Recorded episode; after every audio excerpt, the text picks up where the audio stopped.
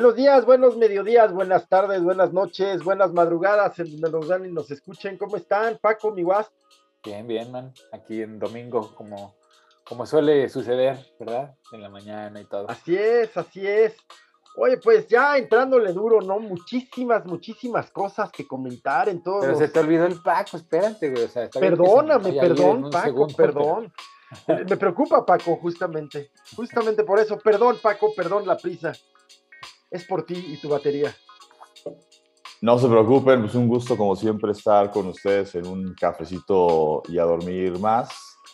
Eh, pues nada, eh, con una semana donde eh, han habido acontecimientos importantes en materia deportiva y pues que vamos a poder platicar de todo eso pues en este cafecito y a dormir. Bien, pues Ahora sí, man, arráncate como, como pues, señorita sobre en tobogán. pues muchos temas, ¿por dónde empezamos, Paco? También en, deportes, eh, pues un, montón de cosas. Acá ya el tema de la sucesión, ya el, el, régimen dictatorial ya pasa por encima de las leyes sin ninguna pena, sin ningún apuro. Y en Estados Unidos, pues platicábamos literalmente antes de entrar al aire que, eh, ayer estaba lloviendo un episodio, un el último programa o de los últimos de 60 minutos Australia sobre la vuelta de Trump, literal, así se llama el episodio, pues preguntándote si esto es posible, porque mal o bien la, la guerra en Rusia está generando, en México me parece que poco, pero está generando divisiones al interior de algunos países, ¿no? Ya a mí, me, a mí me da la impresión de que en Estados Unidos todavía Trump, Trump ayer hizo una declaración rarísima, lo cual decir que Trump hizo una declaración rarísima a veces parece pleonasmo, pero en el sentido de que le extrañaba la invasión a Ucrania y que Putin parece haber cambiado. ¿Qué tal esa? Pues es, pues es que por eso te digo, man, que, pues tu fuente australiana pues, está muy lejos del, suelo, güey, ¿no? O sea, del piso donde estás haciendo las eches. Porque a mí lo que me parece es que el Trump está muy asustado, porque no, o sea, no, no ha modificado su discurso, entonces no ha ganado adeptos, al contrario, los ha perdido, solamente le quedan pues, los fanáticos, que pues hay muchos, hay muchos, hay muchos, pero pero la narrativa ahorita es eh, pues que Rusia es el villano, ¿verdad? Y como pues hay pruebas, o sea, el Internet es para siempre y, a, la gente más adulta pues se les olvida, ¿verdad? Y este, resulta ser que pues, hay videos y videos y videos de él y de todos sus compinches hablando pues este, enamorados de Putin, ¿no? O sea, Sí, sí. llamándolo genio. El mismo Trump le llamó genio. Exactamente, ¿no? O sea, entonces la narrativa ahorita, pues es totalmente diferente, ¿no? O sea, la, realidad es que Rusia es el villano en esa narrativa. Así y, es. y, hay mucha, y hay muchos, muchos elementos, pues que dicen que sí, que Rusia es el agresor, ¿no? Que Rusia es, es quien, quien este, no tiene el derecho ni la razón. Entonces el, estar del lado de Putin, pues ahorita pues, le ha resultado pues, muy negativo, ¿no? Sí, sí. Por ese lado. Por el otro lado, pues está eh, pues, acorralado porque la investigación del Senado, pues resulta que pues, sí, está dando frutos, tanto sí que pues ya le están fincando cargos criminales por conspiración para derrocar al gobierno electo, que pues no es cosa menor, o sea, sí es, sí es si es de preocupar, o sea, yo estaría preocupadísimo, te están acusando de traición y pues, atentar contra, contra el sistema, el status quo, que pues, el status quo cuando te aplasta, te aplasta, ¿no? Cuando eres una amenaza para el status quo, no sobrevives, güey. Ahí está, Epstein no sobrevivió, Así es, así es. Y ese status quo, la verdad es que rebasa, eh, rebasa partidos, ¿eh? El establishment, el sistema rebasa partidos. Y en Estados Unidos, primero, cuando vean ya esas oligarquías que gobiernan todos los países en el mundo, y no soy conspiracionista, es la pura realidad, y lo podemos comprobar, pues esas oligarquías que trascienden partidos, eh, públicamente se manifiestan a favor de uno y otro, pero en realidad, pues su único interés es eso, sus intereses, en todo el mundo. Y cuando esas oligarquías ven lastimados sus intereses, justamente porque uno de sus miembros está siendo señalado, los pone a ellos en el reflector, pues efectivamente. La pregunta es si, ya Trump llegó a ese punto, si ya Trump llegó a ese momento. Pues te digo que sí, a, sus compinches también se les ve desesperados, tanto así que ya están este, haciendo declaraciones que de verdad rayan en lo, en lo enfermo, ¿no? O sea, como pues, pues senadores o congresistas que piden invadir el norte de México porque pues la inmigración, o sea, ¿entiendes? O sea, ya comportándose como, como Putin o, tomando ese papel extremista al estilo de Putin. ¿Por qué? Porque pues para poder mantenerse ellos en su posición, en su cuerpo chiquito de poder, pues se tienen que poner bien extremos para que sus para que sus fanáticos pues voten por ellos, ¿no? Porque como en Estados Unidos sí es por región, ¿no? O sea, sí, sí. Para defender ese voto pues se tienen que poner bien pinches fanáticos. Entonces, sí, esos se están poniendo más fanáticos todavía, eso sí es Exacto. Cierto. claro, la pregunta es, ¿son minorías? ¿Son... ¿Sí? Pues es que, o sea, deja tú que, que, la población anglosajona pues, ha, disminuido y se ha ido mezclando con pues, toda la inmigración. Pero además, o sea, eso, esa minoría que anglosajona que además es este cristiana protestante, ¿no? Eh, o evangélica, pues. Eso es casi con los del padre de sufrir, güey, pero versión gringa. Ah, entiendo, sí, sí. Este, pues son bien poquitos, o sea, son muchos, son la, son la mayoría de, la de las minorías religiosas. pero no son la mayoría de la población. La mayoría de la población ya, o sea, la, la religión no le es relevante eh, de esa manera, ¿no? O sea, es los que la tienen y la practican, pues es así como en, su, en privado y en su día a día, ¿no? Van a la iglesia, lo que sea, pero en la política no les gusta que les mezclen a su religión, ¿no? Yo creo que, que, los republicanos sí, sí, son más proclives a, a mezclar, sobre todo sí, sí, sí, sí, sí, claro, pero los republicanos... Denominaciones diversas, ¿eh? Sí, Desde el catolicismo hasta el evangelicalismo, el protestantismo. Pero los republicanos van en retirada, man. Llevan muchos años en retirada porque la única manera. Bueno, aún son mayoría en, en, el, en el Senado, ¿no? ¿Pero por qué? Por el colegio sistema de escalonamiento y el colegio electoral. Exacto, entonces, pero en, en cuestión del de soporte social, pues no tienen los números, no han ganado una elección general desde Bush padre. Entonces, oh. los números no los tienen.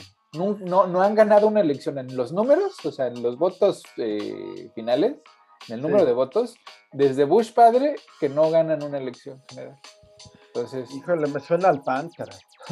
Exactamente, güey. Es, exactamente. No han aprendido, no han entendido que ya no es lo mismo, güey, ¿no? O sea, ya es otro, ya es otra cosa, la, realidad es otra. hasta los jóvenes conservadores, pues no son tan conservadores, güey. O sea, no, o sea, ya no quieren quemar Biblia, digo, ya no quieren quemar. Digo, este los hay, pero son minoría, ¿no? Son minorías, sí, no, o sea, los hay. extremismo. Sí, sí, sí. Y entonces, pues yo creo que por eso Trump o sea, todavía tiene una colita de, poder, pero realmente pues, le han quitado la voz, le han quitado eh, los canales de comunicación, este, se, ha, equivocado en todo lo que ha dicho y entonces, pues al final de cuentas, después de un rato de, que le engaña bobos, pues termina creyéndose sus, sus, cuentos, ¿no? Sí, sí. Y termina siendo el bobo. Pues mira, Vladimir creyó que tenía un ejército fulminante, o sea, Oye, Hitler tomó Polonia en dos días, güey. Sí, sí. Sí, Hitler, la genialidad de los militares alemanes y el acierto de Hitler fue que los militares presentaron una propuesta muy innovadora que era esta guerra relámpago, la Blitzkrieg. No, y se prepararon con tecnología que se prepararon así, mientras Europa, el resto, sobre todo Francia, Inglaterra, eh, Bélgica, Holanda, pues se quedaron en la doctrina y la estrategia de la primera guerra, de la guerra de trincheras. Francia construye una megalínea la línea estática. Así es. Y, bueno, pues. No, y además creó una ideología, man. O sea, los soldados alemanes. La doctrina. ajá, tenían una ideología fanática que los llevaba. Absolutamente. absolutamente. La, la, confusión entre mandos del ejército y partido, pues es tal, ¿no? Es una confusión, son uno. Y también, oye, un tema bien interesante, Paco Wasp, el tema del uso de las metanfetaminas, ¿no? Eh, por parte de los ejércitos en la Segunda ah, Guerra. Sí, sí, por eso. Este, Alemanes, japoneses. Ajá, güey. Pues Churchill decía cuando, cuando empezaron la invasión de Polonia, Churchill decía, pues, pues tienen que dormir, ¿no? O sea, ahorita, ahorita los Exacto. Y él, cabrón, pues no, no durmieron, porque estaban bien chochos. No solo es el tema de, de, de no dormir, sino la agresividad que les desata, ¿no? Pues, Entonces, yo he visto videos así de, pues así en el, Medio Oriente, ¿no? La, guerra del Medio Oriente, de los combatientes, que pum, se inyectan adrenalina, no sé qué se inyecten, y como Superman, cabrón, saltan paredes, este, baleados y todo, siguen corriendo. No, no, no, o sea, sí, sí, sí. sí es un efecto que pues se nota, ¿no? O sea, sí les da un poder y, una agresividad pues, fuera, de, fuera de lo común. Sí, el pervitin, el pervitin era la, eh, la, sustancia o la marca comercial que de la de este metanfetamina. Es metanfetamina, es metanfetamina. Absolutamente. Luego la comenzaron a usar los japoneses, se dice que pues los alemanes les pasaron la fórmula y, bueno, pues sí aumentaba, aumentaba la efectividad, eh, eh, también los pilotos usaban este que estaba en los jarabes de, de tos, de, extroanfetamina, Y, luego, pues después de las guerras, igual en Vietnam, pues se, se, fomentó el uso de, de, drogas, ¿no? Entre los soldados. Sí, pero ese yo creo que, fue en detrimento de los, o sea, porque pues el fumar mota no te dan ganas de pelear, ¿verdad? Pero... Y estar, y estar este, pues, así asfixiado en la heroína y en el opio, pues estás jetón, ah. güey, o sea, estás jetón. Sí, ¿verdad? Sí, no es, o sea, yo creo que fue al este revés. tipo de droga. Ajá, no, no, era más así como para el relax y, y creó justamente el movimiento antiguerra, pues porque un soldado en heroína no quiere pelear y, y, y marihuano menos. Menos. Pues sí. Oye, güey, te tengo una propuesta, porque pues antes de que al Paco se le vaya su señal, güey. Por favor, batería, creo que ya se le fue. Ya se le fue, güey. Pues ya ni modo. Ni hablar, cabrón. ni modo. Oye, pues aquí en México, eh, eh, Julio Scherer, el ex consejero jurídico, pues eh, al final él es hijo del fundador, accionista, y publica una carta, un texto más que una carta, publica un texto en proceso la publicación de su familia, de la cual medio se había distanciado, porque hay que decirlo, Proceso ha llegado a, un grado tal de buen periodismo de independencia que en el pasado siempre se le señaló como pro López Obrador y ahora se, le señala como anti López Obrador. El caso es que es un medio, a mí me parece, a veces, a veces sí rayan los ¿Cómo dan, ¿cómo, dan vueltas las cosas en este mundo? Así son, así es la vida. no mames, cabrón. Ahora resulta, ahora resulta, o sea, yo, yo estoy de acuerdo, el proceso pues, es una publicación independiente, privada, con intereses pues, más bien de izquierda, ¿no? O bueno, centro izquierda, pero dentro de la status quo. Y, este, y pues está bien, ¿no? O sea, que haya crítica al, al, al, pues, al entorno, pues eso es, eso es periodismo. Este, pues lo que, lo que me parece curioso es que ahora la gente de derecha anda leyendo proceso, güey. no mames, cabrón. O sea, es así como pinche. Pues no sé, güey, es inverosímil, güey. O sea, no, no, no, no, no puedo hacer sentido de esto, güey. no, pues así es la vida. O sea, también la jornada, ¿no? Resulta que también la jornada. No, fíjate que la jornada ya se alineó otra vez. Yo creo, ah, pero ah, bueno, mira, no dejo de reconocer a Julio Astillero. Todos los seres humanos, ese es un error que yo creo que comete de mucha gente, y me refiero a gente que debiera ser más objetiva. Pero pedirle al ser humano que sea objetivo o no, Paco, que sea imparcial, absolutamente es imposible. Imposible, la objetividad no existe, güey un corazoncillo, unas tripitas que laten para un lado, para otro. Pero sí creo que, hay personajes que deberían hacer un ejercicio más porque no fuera así, pero como no es, y ese es el mundo pues Ajá. Entonces, en ese sentido, Julio Astillero es un gran periodista, sí lo creo, y su corazoncito late a la izquierda, y qué bueno. Sí, y Caristegui también, güey, y, Así es, este entonces yo creo que de verdad el tema con el presidente no es un tema de ideologías de derecha a izquierda, aunque él se empeñe. Porque yo le preguntaría qué se entiende por derecha a, la gente. ¿Qué, qué entiende? El conservadurismo, las ganas de que el status quo permanezca como está y en donde está. ¿no? Y eso es muy confortable para la gente que tiene una mentalidad dogmática. Y hay mucha gente dogmática, porque, y, a pesar de que saben que la, situación actual o del status quo no les es en su beneficio, pero el cambio les da miedo. ¿Por qué? Porque les hemos machacado a través de ideologías, educación institucional y un chorro de mamadas, ¿no? Que el cambio, pues trae cosas horrendas, de guerras y hambrunas y la chingada. Y pues no es, o sea, sí es cierto, pero no es cierto, porque también hay cambios que no generan eso, ¿verdad?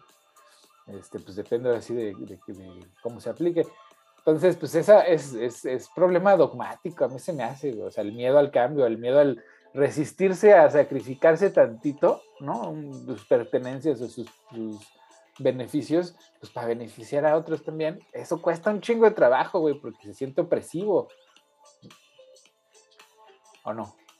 Pues sí, Sí, mira, eh, te voy a hacer un comentario, les voy a hacer un comentario a todos, Paco, que, es, creo que es la esencia del de, tema. Creo que la propuesta en la idea del presidente no es mala. ¿Cuál? La propuesta de atender a los pobres, de ah, eh, establecer condiciones de igualdad, no es mala, por supuesto que no es mala. Eh, es lo que hace cuando eres muy chavo o, después, es lo que vuelve muy atractiva a la izquierda, que en la idea es súper atractiva, ¿no? Por supuesto que esa idea choca absolutamente con la otra idea que le es atractiva a quienes viven en un privilegio, en un confort, como tú dices, que es el conservadurismo o derecha. Porque la derecha, si bien sí tiene sus tintes de conservadurismo, no solo es eso. La derecha propugna por establecer divisiones, divisiones de cualquier tipo, porque también tenemos gente de derecha bien amolada. sí, sí, eh, sí. No, que, no tiene que ver con un tema económico, sino, por ejemplo, la, derecha neonazi, que esos tipos generalmente son rednecks, son... Exacto, pero es, exactamente con esos tipos de ideologías los controlamos. Exacto. Porque no importa, o sea, la, ideología del de derecha no, no, es, no es ideología, güey, es como una costumbre, porque pues tú le puedes implantar lo que sea, güey, lo que sea. Exacto. No hay una ideología de derecha como tal. Ah, se ha desarrollado, pues por supuesto, o sea, tú le puedes generar un marco teórico a cualquier cosa, pero la, yo cuando le pregunto a alumnos, a la gente, ¿Qué se entiende por derecha? Nadie te lo sabe decir y siempre es en confronta o en contraposición a izquierda. Y la izquierda sí está muy bien definida. Mira, yo te voy a decir cómo defino la derecha en grandes rasgos, ¿no? Si, la izquierda es progreso, ¿no? Las ganas del progreso, la, derecha son las ganas de detenerlo. ¿Por qué? Porque, te lo juro, pues porque, porque el progreso le significa un, un, o sea, el cambio le significa un, este, un daño a pues, las minorías potentadas, ¿me entiendes? Porque el progreso para la igualdad, hacia la igualdad, hacia el humanismo, pues requiere de que los potentados pues dejen de serlo, ¿verdad? Para repartirlo de una manera más general. Y entonces para yo poder lograr eso tengo que detener el progreso. ¿Y cómo lo voy a hacer? Pues por medio de jugar a la política y hacerme pendejo, diciendo que me importan tus derechos, tus libertades y tus, y, tus, y tus sentimientos. Pero pues no es cierto. Lo que yo quiero es conservar lo que tengo en este momento. Y, a final de cuentas, mira, yo siempre les, les pregunto cuando estamos en esta discusión, ¿qué te gusta a ti más? ¿Ganar o perder? Sí, claro. Te gusta ganar, ¿no? Sí, siempre. La, derecha siempre pierde, güey. La derecha siempre tiene que modificar su ideología hacia adelante, güey, ¿no? O sea, siempre van un paso atrás, siguiendo a la, izquierda, tratando de, frenarlos. Pero realmente, pero realmente nunca lo logra, güey, porque el, cambio es la única constante en, este universo. Entonces, ¿te gusta ganar o te gusta perder? Claro, la cosa también es que pienso que estas divisiones de derecha a izquierda son cada vez más difusas, menos claras. Mm. Eh, creo que, cada vez más es eh, eh, el populismo ese que se adecua a lo que tú quieras que, sea, ¿no? Pero pues sí, no deja de estar esta, como te decía, el, el punto es que la propuesta teórica del presidente es muy buena, pero la ineptitud en su implantación, en su aplicación, es lo que está costando mucho. Que hablando precisamente, eh, ya, estamos en, eh, ya desde otra... Ah, ya, ya, ya, desde el celular, este, sí, se nos olvidó el cargador. Eh, eh, entonces, pues bueno, estuvimos que venía el celular, pero digo, he escuchado atentamente lo que decían desde hace un rato, digo, particularmente con lo que tiene que ver con, con el tema yo, yo, yo, más que retroceso, o sea, yo no creo que la derecha quiera eh, eh, representar un retroceso. Yo creo que en todo caso lo vería como estancamiento, porque es como de, pues si todo es, este, para, para uno de, que tenga filosofía de derecha, ¿no? Pues si las cosas están bien como están, pues ¿para qué moverle, no? Yo, yo, creo, que, yo creo que ese es el tema con la derecha. El tema es que eh, pues el estancamiento eh, se vuelve retroceso este, si no sabes leer eh, pues las necesidades de cambio, de evolución que la sociedad misma va demandando, sin importar de qué ideología, religión, afiliación sea, ¿no? Entonces, ese es básicamente el tema con la ideología política de, de, la derecha, ¿no? y bueno, en, en, el tema, pues, eh, digo, hablando precisamente ya del, del gobierno, eh, pues un fin de semana, un puente para los que viven en, México, pues eh, muy importante porque ya pues estamos grabando este capítulo pues a unas horas, menos de 24 horas, de que se inaugure el AIFA, por sus siglas de observaciones, Aeropuerto Internacional Felipe Ángeles. Ah, mira. Eh, ya lo vamos a platicar, en, eh, si quieren, un poco en, la hora cara, pero pues eh, fuimos el pasado martes a la ceremonia de inducción del Salón de la Fama en Pachuca. Ah, y en la México Pachuca, digo, uno pone Waze, ¿no? Por el tema de, pues, a ver, pues porque pues, si, si, es carretera, si son dos horas, y nunca entramos como tal a México Pachuca, siempre, o sea, nos llevó hacia Tulancingo, hacia Ciudad Hidalgo y de repente, eh, no, Ciudad Hidalgo no, este, Ciudad Sagún y por ahí entramos por otro lado a Pachuca, ¿no? Y no entendíamos por qué y ya estando allá, eh, pues dijeron, es que hay un tramo importante que está cerrado porque pues están Ahora sí que, eh, pues como, como si en el béisbol, ¿no? En 3 y 2, en la baja de la novena, metiendo toda la carne al asador para que las vialidades estén listas, particularmente pues de la Ciudad de México por la México Pachuca para llegar al Aeropuerto Internacional ah, Felipe Ángeles. A huevo, güey, pues qué bueno. Mira, o sea, al final de cuentas la inversión en, infraestructura siempre es, es, es en beneficio de la población, sobre todo la que esté ahí a su alrededor. Esperemos pues por ahí este, este no sé, se, note, ¿verdad? Bueno, dos comentarios breves. Uno, la derecha no solo se instala y, no, no se instala sobre todo en las clases más, más favorecidas, porque estas clases son las oligarquías, las que se, se adecuan, se adaptan al poder. En general, la derecha, si quieres llamarla así, y, el conservadurismo, que son cosas diferentes, se, instala en las clases medias, en las de adeveras, en esas que bien lo dices, no quieren mover su confort, ¿no? Y, que va junto con pegado, dirían las clásicas abuelitas, con que una, e, es decir, eh, para esta, para un sector que no quiere cambios de ninguna índole, de ninguna índole, que van desde no aceptar al migrante, a no aceptar el tema feminista o temas que se calificarían políticamente como progresistas y, pues eh, temas difíciles como el aborto, eh, las relaciones entre personas, sea, sea, sea su preferencia, en fin, cuesta ¿Y, por qué? Porque justamente amenaza ese statu quo, ¿no? Ese estado de las cosas, esa estructura del establishment. Sí, no, y es un establishment que, por ejemplo, desde el conservadurismo religioso católico, ¿no? Eh, pues te das cuenta cuando vas a misa, porque pues luego me da curiosidad y pues voy a misa, ¿no? Sí. Pues que el padre habla de las partes de la Biblia que pues le convienen en ese momento. Y depende de la iglesia a la que vayas, te hablan de cosas distintas basadas en el conocimiento de la Biblia, ¿no? Bueno, si vas a estas, este, misas de los evangélicos, pues ahorita están centrados en que, el, que Dios está enojado porque pues, el American Dream se está muriendo y esta es la tierra de Dios y esta es la tierra prometida y entonces la labor de los, de los creyentes eh, cristianos evangélicos blancos es recuperar los valores americanos. ¿Y qué significa los, recuperar los valores americanos?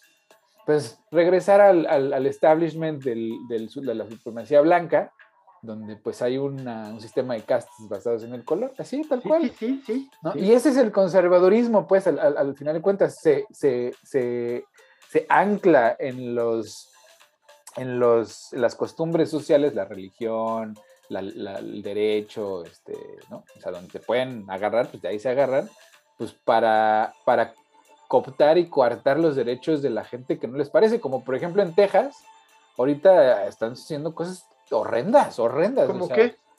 Pues resulta ser que pasaron una legislación que cuando un maestro en la escuela se dé cuenta que un alumno está transicionando ¿no? en, su género, pues lo tiene que denunciar a las autoridades de abuso infantil.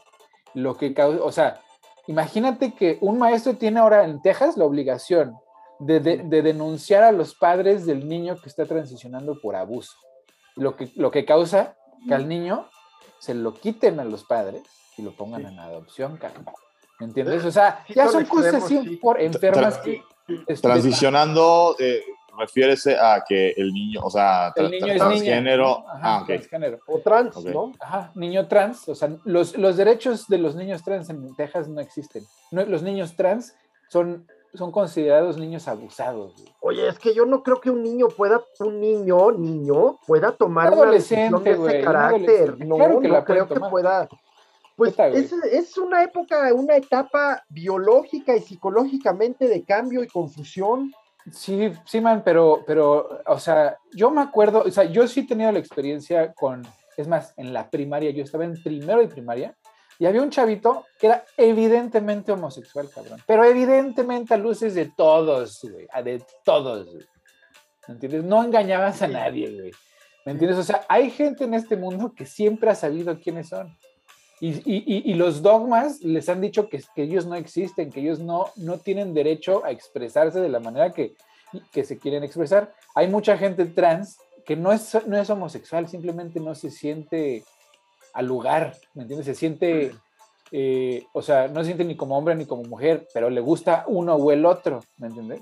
O sea, es más de identidad que de sexualidad porque esa es la confusión de, las, de, la gente conservadora, que están confundiendo la sexualidad, que además de todo es un acto privado, que le interesa a nadie más que a los que están involucrados, con la identidad, güey. O sea, tu identidad, tú, Gildardo López como hombre, esa es una identidad, no es tu sexualidad, güey.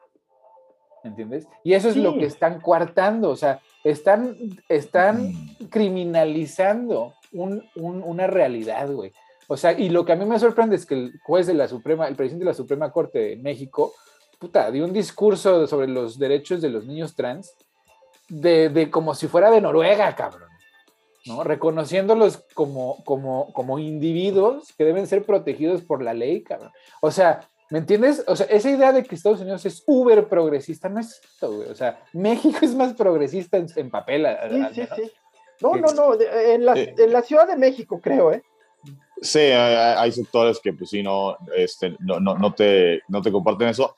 Digo, también en ese tema del conservadurismo, ojo, eh, yo creo que también e, en, la misma izquierda hay, hay conservadurismo. Vaya, yo, al presidente que tenemos eh, lo considero que es conservador en, en, muchas cuestiones. A huevo, sí, man. La diferencia entre la izquierda y la derecha también siento yo es que si tú te identificas más con la izquierda, pero tienes ciertos valores arraigados que se pueden considerar como conservadores, por ejemplo, en este tema que estamos tratando, a lo mejor yo puedo no entender, no puedo identificarme eh, de, o sea, de por qué un niño eh, se sentiría o se identificaría como que es niña, o sea, no, o sea, me lo puedes tratar de explicar, o sea, y puedo no entenderlo y no estar de acuerdo. Pero eh, digo, pero pues cada quien, ¿no? O sea, finalmente, pues este... Aunque no estés de acuerdo, existe, o sea... Ajá, sí. ¿Y ya? Y eh, siento que la ideología de derecha no es nada más el tema de, pues mira, no estoy de acuerdo, este, y no es nada más no estoy de acuerdo, sino es, no, no estoy de acuerdo y tenemos que hacer leyes para que eso esté prohibido, ¿no? O sea, el, el tema de, de, hacerlo tabú.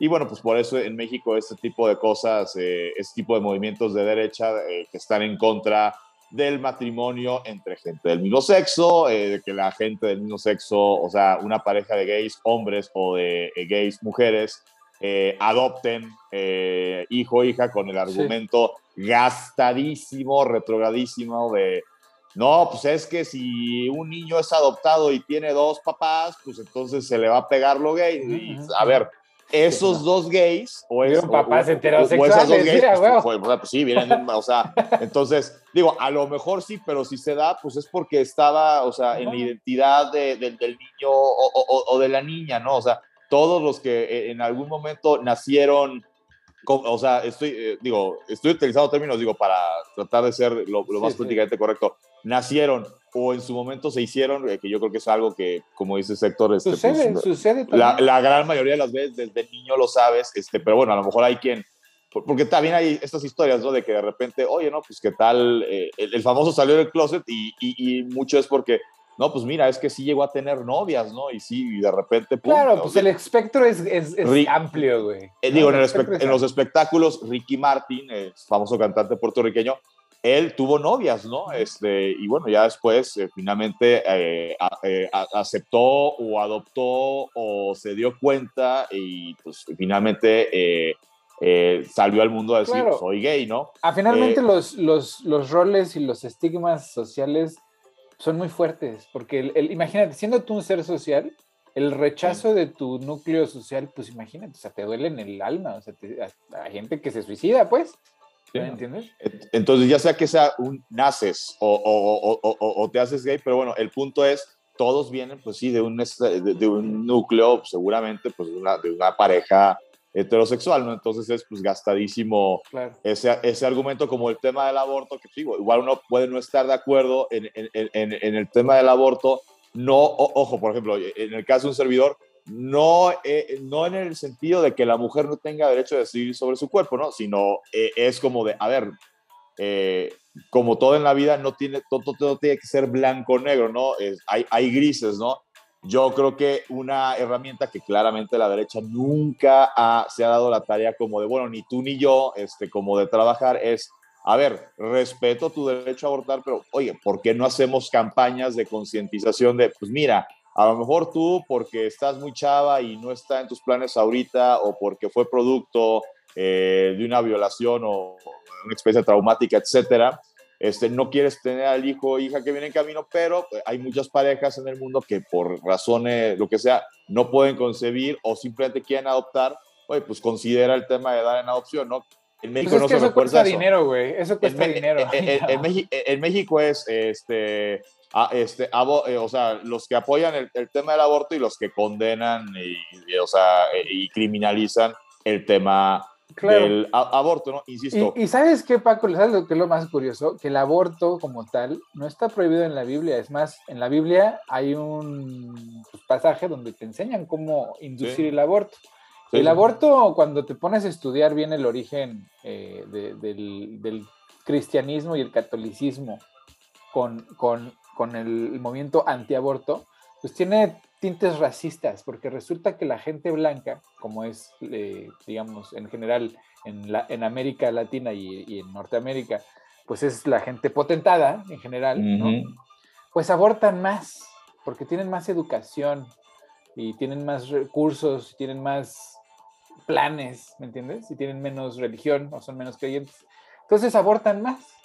En, en, Estados Unidos se dan cuenta de eso por ahí de los 50, 60 y pues la iglesia dice, a ver, espérate, estamos perdiendo la carrera de las razas, ¿no? O sea, porque mientras los latinos y los negros tienen bebés al por mayor, pues nosotros tenemos uno o dos y además los que los demás los están abortando. Entonces ahí es cuando la Iglesia Católica y, el status quo del establishment supremacista blanco pues se unen y dicen pues vamos a vamos a prohibir el aborto también. Pero a ver, perdón, perdón no es, en Estados Unidos no es la iglesia católica. No, es la, evangélica. exactamente. Hay que ser bien claros. La iglesia católica lo va a defender y las evangélicas también. Y el judaísmo y el islam son contrarios al aborto. Pues sí. Es, parte de su doctrina, fe y discurso, ¿no? Pero, por, pero por, por, por cuestiones políticas, porque necesitan más adeptos, porque en los textos te enseñan cómo abortar y las razones por las cuales deben de abortar o hacer abortar a, las mujeres de tu propiedad. Sí, el tema del aborto, mira, siempre es espinoso y yo, yo creo que, bueno, pues respeto tanto a los que defienden el derecho a abortar como a los que no lo, no lo aprueban, ¿no? Pero en el tema de los niños trans, quiero hacer un comentario, por favor, con serenidad. Es que pienso que debe permitirse a que la persona madure su personalidad, pues por lo menos en lo que en términos médicos, biológicos, psicológicos pueda considerarse ya como una personalidad madurada. Y un adolescente, un niño, todavía es muy... sigues hablando de sexualidad. Es que sigues hablando de sexualidad. es que no tengo muy claros los conceptos, la verdad. O sea. Mira, si tú tienes, si yo tengo un hijo y mi hijo se quiere vestir con, con un kilt escocés. Sí, sí, sí. Pues que se lo ponga, güey. Si el güey se siente escocés, pues a la verga, ¿no? es lo mismo, güey. Yo, creo que ese tema de, o sea, de, de, tú naces este, con una, o sea, eh, con un sexo, pero te asumes eh, del sexo contrario y, te quieres vestir como tal. Yo creo que esa parte, eh, bienvenida sea, ¿no? Si, si, así se siente el niño o la niña, biológicamente me estoy refiriendo, más cómodo, ¿no? o más cómodo, más cómoda. Eh, yo creo que ahí el único tema que es el, mismo argumento, como por ejemplo de, o, sea, una niña que a los 13, 14 años eh, sienta que, híjole, es que o sea, no estoy contenta con mi cuerpo, de no me gusta mi nariz o, o, casi no me han crecido el busto y a mis compañeras sí, y que de repente a esa edad van y le dicen a sus papás, oye, me quiero operar la nariz o me quiero, este, y, y que la recomendación que muchos hacen es que se esperen a terminar de crecer, porque a lo mejor terminan de crecer y pues el tamaño del busto es, oye, ¿te gusta? O sea, o sea sí te crecieron, eh, sí te gusta cómo, cómo se ven, entonces no es necesario que te hagas esa cirugía estética. A lo mejor la nariz te ve muy grande porque no has terminado de, de, porque pasa de repente en la adolescencia, ¿no? Que de repente se te estira una oreja y todo lo demás sigue estando chiquito y luego se te estira la otra. O sea, Pero aquí estamos hablando de niños que, que, se visten como niñas porque, quieren, güey, porque quieren, porque eso es lo que sienten, eso es como se sienten cómodos.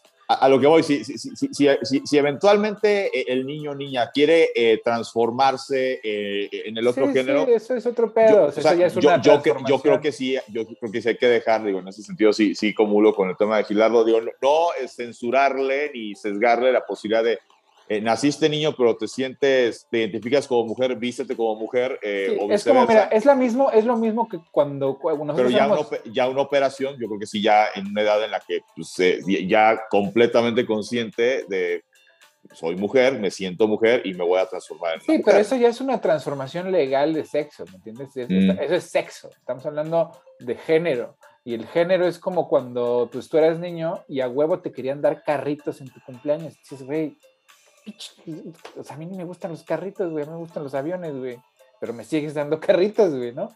O las niñas que a huevo les quieren una Barbie y las niñas no quieren jugar con esa Barbie. No, pero, pero, ahí digo, sí entiendo la parte de género, pero a ver, ¿no? Yo, yo creo que más bien ahí es un tema, este, como de, eh, o, sea, de la cuestión estereotipo, o, sea, es como hubo una época en que eh, si tú tenías una hija, es como, ¿cómo la vas a poner a jugar fútbol o, cómo te la vas a llevar a, que, a que vea fútbol contigo? A ver, o sea, yo creo que hoy en día, si, tú, si tienes una hija, te la puedes llevar al fútbol contigo, le compras su playera del equipo al que le vas. Y a lo mejor tu hija va vestida de hijo, güey, y no hay pedo, Ajá, pero, ah, pero a lo que voy, o sea, a lo mejor la vestimenta es más identificada con lo que tradicionalmente es la vestimenta de un niño, pero eh, eso no quiere decir que ella se tenga que asumir o comportar este, como un niño, ¿no? Simplemente es una niña que puede tener gustos eh, y compartir aficiones con su papá que son, eh, o sea, que la sociedad te enseñó, ¿no? Pero pues no, o sea, no quiere decir que sea ley, que no, es que eso es un padre con su hijo, pero la niña no, la niña tiene que tener vestidito y sus colitas como princesita y ver eh, las películas de Disney y así, no. Y al revés, a lo mejor un niño eh, pues, le encanta echarse las, de, las películas de Disney, le encanta echarse las novelas con, con su abuelita eh, y, quiere, y, quiere bailar ballet, ¿no? Pero, pero, ahí no estamos hablando de que el niño... Pero esos son gustos, se, digo... Se sienta niña o la niña se sienta niño, simplemente es oye, eh, eh, esto, o sea, sí, a lo mejor la sociedad muchos años erróneamente dijo, esto es para niños, esto es para niñas, y no tiene que ser así. A la niña le puede gustar el fútbol, el fútbol americano, o sea, cosas que históricamente se identifican más con el hombre y viceversa. Al niño le puede pero, gustar. Pero eso, eso es gusto. Muñecas, este, ballet, este. Aquí estamos hablando de identidad. O sea, la identidad es cómo te sientes tú cómodo, güey. Cuando estás tú solo, güey, cómo te sientes cómodo, ¿Me entiendes? En tus calzones, si quieres. ¿me entiendes? Y ese es tu comodidad, es tu confort. Y eso es a lo que, nos, a lo que está este tipo de personas se refieren, a la gente que no tiene una Mm, un género, ¿no? O sea, que no se siente ni lo masculino ni lo femenino, sino algo más. Y ese tipo de personas han existido siempre. Lo que pasa es que no, los, no, les habíamos dado permiso de existir y de identificarse como, como tales. Y, porque, o sea, hay muchas mujeres o muchos hombres que son eh, género neutro y están casados con, con, un, con, su, con su opuesto, eh, de sexo opuesto, ¿me entiendes? O sea, pero es más la. O sea, yo tengo una amiga, es Clara, he estado aquí, que ella no se siente así como femenina, güey. ¿Me entiendes? Ella se siente, pues sí, algo diferente, pero el, todo el cliché del pinche lipstick, el vestidito, y la, a ella no le va, a ella no le va. Está casada con un hombre, tiene dos hijos, le gustan los hombres, pero ella no se siente mujer, cabrón. Y me, dice, yo nunca me sentí mujer, o sea, yo cuando estaba en la escuela, pues todo, me querían vestir con mis zapatitos de charol y yo no me quería tener unos pinches tenis, güey. ¿Entiendes? Entonces, ese, es el tema. y eso es lo que está prohibido en Texas. Cuando un niño o una niña se empiezan a transformar en su look, en su apariencia, en su vestido y en su actitud, es considerado abuso y entonces se los quitan a los Mira, yo no lo consideraría abuso, pero sí, por supuesto, que los padres tienen una enorme influencia y lo que yo digo es llegar, dejarlo llegar a una edad en que ya se haya independizado un poco, que sea más independiente y O sea, si tu hijo se quiere pintar el pelo de, azul, no lo vas a dejar. Sí, de azul. Tu hijo menor de edad que quiere pintar el pelo de, rosa, le vas a decir no, no. No, sí. Pues es lo mismo, güey, o sea. No, no, o, sea, yo, o, sea, yo, yo creo, y, y, también, o sea, viéndome como padre de familia algún día, o sea, ningún cambio permanente mientras sean menores de edad. O sea, que, es, un, o sea, que es un cambio permanente, insisto. O sea, en el caso de una mujer, por ejemplo, que se quiera hacer operación de busto, que se quiera... Sí, no, güey. Pues digo, digo, un tema, por ejemplo, como lo de la nariz. Digo, si es una cuestión de, oye, no, pues tuve una, este, digo, a mí me pasó cuando tenía 14 años, tuve un accidente en cuatrimoto, me fracturé la nariz, pues obviamente te tienes que operar la nariz, pero por un tema reconstructivo, no por un tema de estético de, no, pues no me gusta, respíngamela o pónmela como triangulito. Sí, no, exacto. O sea, e, e, ese tipo de cosas yo creo que sí, si ya son mayores de edad y están conscientes de, este, me quiero operar la nariz, este, me, me quiero poner gusto, eh, nací hombre, pero me siento mujer y me quiero transformar en mujer o viceversa. Sí, pero eso ya es Adelante, Eso ya es una transformación sexual, o sea, hasta, hasta legalmente. tatuajes, aretes, o sea, todo eso, yo creo que eh, cuando estén ya en una edad en la que, ok, ya quieres hacer un cambio permanente. No, creo que sea legal, no es legal que un menor de edad se haga un tatuaje, ni tampoco que se cambie de sexo. Pero pues es que te digo, ahí está la confusión de la ignorancia del del, del miedo de no, de no ir con esas personas y preguntarles directamente, a ver, güey, ¿cómo, chingados? A ver, yo no entiendo porque yo soy un hombre cisgénero, ¿no? Y yo no entiendo qué vergas me estás diciendo, ¿no? A ver, explícame. Y ya cuando te sientas y te explican, dices, ah, cámara, o sea, entiendo que tu identidad, o sea, en un mundo binario, porque en un, en un mundo donde la realidad es que hay un espectro de, de sexualidad y de identidades, ¿no? Y de razas y de religión. ¿No? Nosotros de, de, repente decidimos que pues había hombre y mujer, güey, ¿no? O sea, como género, no como sexo, sino como género. Y que los hombres se vestían de tal manera y las mujeres de tal forma. Y todos dicen lo mismo, ¿no? Es que los hombres se visten y, güey, en los 20 los hombres se vestían de rosa, güey. A los bebés hombres les vestían de rosa. Y a las bebés mujeres los vestían de azul, ¿no? En, en, en, el 1800, no sé, en el 1700 los hombres usaban el pelo largo también. No había pedo, güey.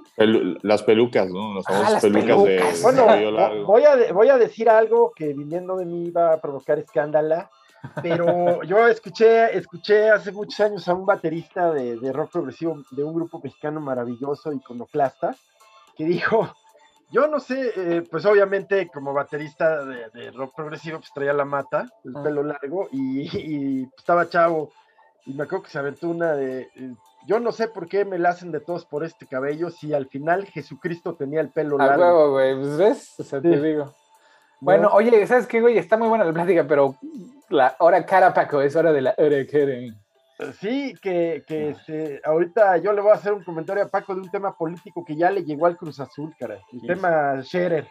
Sí, sí, sí. Este, Pero adelante, Paco, qué, con, qué gusto. Con, con, mucho gusto lo, lo platicamos. Pues esta semana eh, asistimos a eh, la ceremonia de inducción del de, Salón de la Fama del Fútbol Internacional que se ubica en la ciudad de Pachuca, la capital del estado de Hidalgo. Eh, pues esta nueva generación, la décima generación que pues se habían aguantado desde 2020, ¿no? Eh, originalmente en 2020 iba a ser esta ceremonia, eh, ya sabemos por qué no se dio, el tema pandemia, que tampoco permitió que se realizara en 2021 y se realiza ya finalmente en este 2022 con protocolos de, en el tema del aforo eh, fue solamente el 60% del aforo de lo que le cabe al auditorio Gota de Plata, eh, que se ubica eh, en donde está el Pizal, muy cerca precisamente del Museo del Salón de la Fama, en el Parque David Ben Gurión, y donde pues fueron reconocidos futbolistas icónicos, algunos del fútbol mexicano, otros a nivel internacional, eh, por ejemplo, del fútbol mexicano, Pablo Larios, ya de manera póstuma, este guardameta que fue titular de México en la Copa del Mundo del 86, que seguramente le hubiera tocado ser también titular en el Mundial de Italia 90, pero eh, pues fue esta generación que se vio privada de ir a la Copa del Mundo por el tema de los cachirules en categoría sub-20, que derivó en que FIFA castiga a todo el fútbol mexicano. y eh? pues no se pudo ir a ese mundial. Bueno, no se pudo disputar ni la eliminatoria pero pues era, estaba en gran momento Pablo Larios eh, y bueno, eh, fue uno de los reconocidos. Eh, Didi, jugador brasileño de, de aquel, de aquella generación de Orrey Pelé, que ganó dos Copas del Mundo. si no me equivoco, fue creo que en 58 y en 62. y bueno, también ya fallecido, se le entrega este reconocimiento. Eh, jugadores eh, de talla internacional que no pudieron venir eh, por temas ya sea de, su trabajo, ¿no? Porque son entrenadores y pues, al no ser fecha FIFA, generalmente esta ceremonia siempre se hacía en fecha FIFA, justo pensando en que todo el mundo pudiera viajar porque paraban las ligas. Aquí no se pudo hacer en fecha FIFA. Fabio Canavaro, este defensa central histórico de la selección italiana campeón en Alemania 2006, ¿no? Campeón del mundo. Eh, el caso de Raúl González, ¿no? Este delantero histórico del Real Madrid y de la selección española. Eh, y el caso de Roberto Carlos, ¿no? Este defensa lateral izquierdo, de estos laterales modernos, eh, donde quizá nace el concepto no de lateral como tal, sino de carrilero, porque partes como defensa, pero te agregas al ataque y tiras a gol y centras a gol y, recordado por este, le pegaba pues con un tubo, pero también con efecto a la pelota. Hay un gol, no fue en partido oficial, fue en un, eh, en un torneo amistoso contra Francia, pero este famoso gol que le pega, la pelota se abre y como que va a la tribuna y luego cierra y se mete a la portería de, Roberto Carlos, eh, pues también de los eh, reconocidos internacionales que no pudieron estar para recibir su, su reconocimiento. Eh, en la ciudad de Pachuca. Eh, la cereza del pastel fue Ronaldinho, jugador internacional que estuvo muchos años con eh, el Barcelona, jugó también para el Paris Saint Germain, para el Milán, para el Gremio, estuvo en México con el conjunto de los Gallos Blancos del Querétaro, él sí estuvo presente en esa ceremonia, Rafa Márquez, que fue su compañero en el Barcelona, fue el que dio el discurso para presentar el premio a Ronaldinho, eh, Vicente Pereda, que fue muchos años el máximo goleador de los Diablos Rojos del Toluca, hasta que llegó un tal José Saturnino Cardoso, paraguayo, un demonio en el área eh, que rompió el, récord de Vicente Pereda y precisamente eh, Cardoso fue el que presenta el premio que se le entrega a don Vicente Pereda. el caso de Osvaldo Sánchez, también este histórico guardameta eh, de Chivas, eh, de Santos Laguna, eh, bueno, que debuta en el Atlas, que pasa al América y después de jugar en los dos archirrivales, pasa al conjunto de Chivas, es campeón con el Guadalajara, en, Chivas se gana el, el, apodo de San Osvaldo, ¿no? Por Chivas pasaba malos años y él como portero muchas veces Guadalajara ganaba o empataba partidos gracias a grandes atajadas de él. luego pasa Santos ya después de ser campeón con Chivas y gana un par de títulos más mundialista mexicano en Francia 98, en Corea-Japón 2002 como suplente y eh, le toca en Alemania 2006 ser titular eh, en una historia emotiva que a días de debutar en México en esa Copa del Mundo, su papá muere.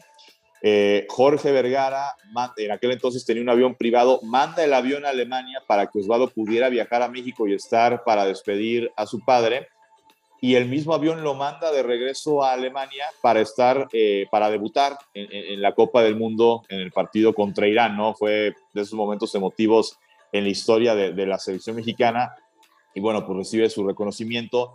Antonio Carlos Santos, ¿no? Jugador brasileño, histórico del fútbol mexicano, histórico de las Águilas del la América eh, de la década de los 80, también eh, fue eh, eh, galardonado, él recibió su, su, premio, su reconocimiento, si no me equivoco, lo presentó Sage, fue, el que presentó el reconocimiento para este Toño Carlos Santos. de fútbol femenil, Maribel Domínguez, ¿no? que hoy es la entrenadora de la selección sub-20 que calificó al Mundial ganándole a Canadá. y aquí lo, y aquí lo destacamos porque así como a nivel varonil se destaca que Canadá y Estados Unidos ahorita están por arriba de México en la eliminatoria y no está seguro que México vaya a lograr por lo menos el segundo. A Canadá yo creo que no lo van a bajar del, del, liderato de esta eliminatoria. Pues a nivel femenil, Estados Unidos y Canadá históricamente son más fuertes que México. Pues a nivel sub-20, México le ganó a Canadá y calificó directo al Mundial, obligando a las canadienses a ir por, eh, por boleto vía tercer lugar. Ah. Eh, o sea, se, bueno, ahora sí que al revés, hacia el regresaron. Exacto, sí. Bueno, Maribel Domínguez fue eh, es la máxima goleadora eh, en la historia de, de, la selección femenil, jugó con el Barcelona femenil, incluso ya hubo un caso que le dio la vuelta al mundo, que alguna vez el Atlético Celaya jugando en primera la ficha para que jugara pues en la liga, en aquel entonces era primera, o sea, en un equipo varonil la federación dio su aval y fue la FIFA la que dijo no se puede porque en el fútbol asociación, que es el nombre oficial del fútbol o soccer, como se dice en Estados Unidos, no pueden haber equipos mixtos, ¿no? Pero eh, durante unos días estuvo contratada con el Celaya y pues era, iba a causar todo un revuelo, pues la primera mujer jugando en un equipo de hombres, o sea, de ese nivel de talento que tenía, eh, fue eh, galardonada ya inducida al Salón de la Fama, y también la entrenadora sueca y exfutbolista Pia Soncage, eh, que fue campeona eh, con Suecia, fue también eh, campeona como entrenadora con Estados Unidos, con Brasil, actualmente es la directora técnica de, de, Brasil. Ella no pudo estar porque le dio COVID días antes de viajar, entonces este, pues mandó también su video desde Brasil eh, pues fueron los reconocidos de, esta, eh, insisto, gran ceremonia que se llevó a cabo en Pachuca. Y también en Pachuca, eh, ya no en el tema festivo, sino en un tema pues de morbo, estuvieron entre los invitados a este evento pues varios directivos del fútbol mexicano, a Mauri Vergara, propietario de las Chivas Rayadas del Guadalajara, ¿no? de, de la empresa OmniLife. y de repente circuló un video en el que eh, José Luis Higuera, quien durante muchos años fuera eh, director, eh, presidente deportivo de, Chivas, ¿no? un asociado importante del grupo OmniLife, se acerca a saludar a Mauri, o sea, dice, ah, no te he saludado, ¿verdad? Y a Mauri le dice, no, no, no, no, no me saludes, y le dice, es más, no te quiero volver a ver en mi vida. A la madre. Y resulta pues que José Luis Higuera entabló una demanda contra el Grupo OmniLife por un presunto adeudo que tiene eh, la empresa eh, por un crédito que José Luis Higuera en algún tiempo le, le cedió a, Grupo OmniLife en tiempos donde Jorge Vergara pues estaba en este problema legal con su exmujer Angélica Fuentes mm. y que bueno, la versión de José Luis Higuera es no me han terminado de pagar ese crédito eh, y bueno, la versión de, de, Grupo OmniLife es que ese crédito sí se terminó de pagar y que pues, José Luis Higuera pues está actuando eh, de mala fe. Eh, pues, es algo que se va a tener que resolver en tribunales. Aquí el tema o, la molestia que dicen que tendría Mauri es que pues no lo buscó directamente a él, sino que pues se fue por, por, el tema de la vía legal. Entonces pues se abrió toda esta historia de, de, lo que fue el paso de Higuera por Chivas, que como que ya cobra mucho sentido de por qué de repente en la época cuando llega Matías Almeida de entrenador empezaron a invertir al equipo, contrataron grandes futbolistas y después del título de 2017 empiezan poco a poco a vender jugadores eh, top que tenía Chivas y el equipo se va, pues como se dice coloquialmente, desmantelando. Pues dicen que todo tuvo que ver con que José Luis Higuera efectivamente le habría prestado dinero a Chivas y que luego después llegó un momento en el que, ah, bueno, este, ya tienes para pagarme, ¿no? Ah, bueno, pues yo voy a recuperar mi inversión y por eso el tema de vender jugadores y por eso también el tema de por qué José Luis Higuera llegó a tener, eh, pues básicamente él era el que tomaba las decisiones en Chivas, también cobra todo el sentido. Si le metió dinero al equipo, eh, pues seguramente como condición de haber puesto, pues en lo que me pagas, yo quiero tener un puesto de toma de decisiones y, y por eso durante mucho tiempo lo tuvo José Luis Higuera, entonces pues, pues mal el, el heredero de Chivas y Life a Mauri Vergara con eh, José Luis Higuera, que alguna vez pues llegaron a ser parte eh, pues del mismo grupo y fue pues digamos la, la parte desagradable de eh, lo que se vivió por allá oh, en la ciudad de Pachuca. Pues ahí nos mantienes al tanto del chisme, está bueno el chisme, a ver qué pasa. Sí. Y adelante, bueno, ya, ya, ya entrando al tema de lo político, pues, adelante Gil con lo que eh, me querías pues, comentar de Julio Scherer. Sí, eh, eh, ya el tema de la sucesión ya está teniendo muchos muertos, ya, y, y en este tema, pues ya el asunto Gertz, que, que cada día se vuelve más escandaloso, dio, dio como fruto hace algunos meses la caída o la renuncia del, entonces consejero jurídico de la presidencia, Julio Scherer, a quien el presidente mismo llamó en algún momento su hermano. El caso es que últimamente le han estado sacando a Scherer eh, pues algún supuesto intento de, extorsión a los Collado, a sus abogados, en fin, algunas a cosas. A los Collado, no mames, man, espérate, espérate, a los Collado, güey. Ajá. Pues esos son supuesto... los abogánsters más famosos del país, ¿no? Bueno, a los abogados de Collado, porque pues, Collado está en la cárcel, ¿no?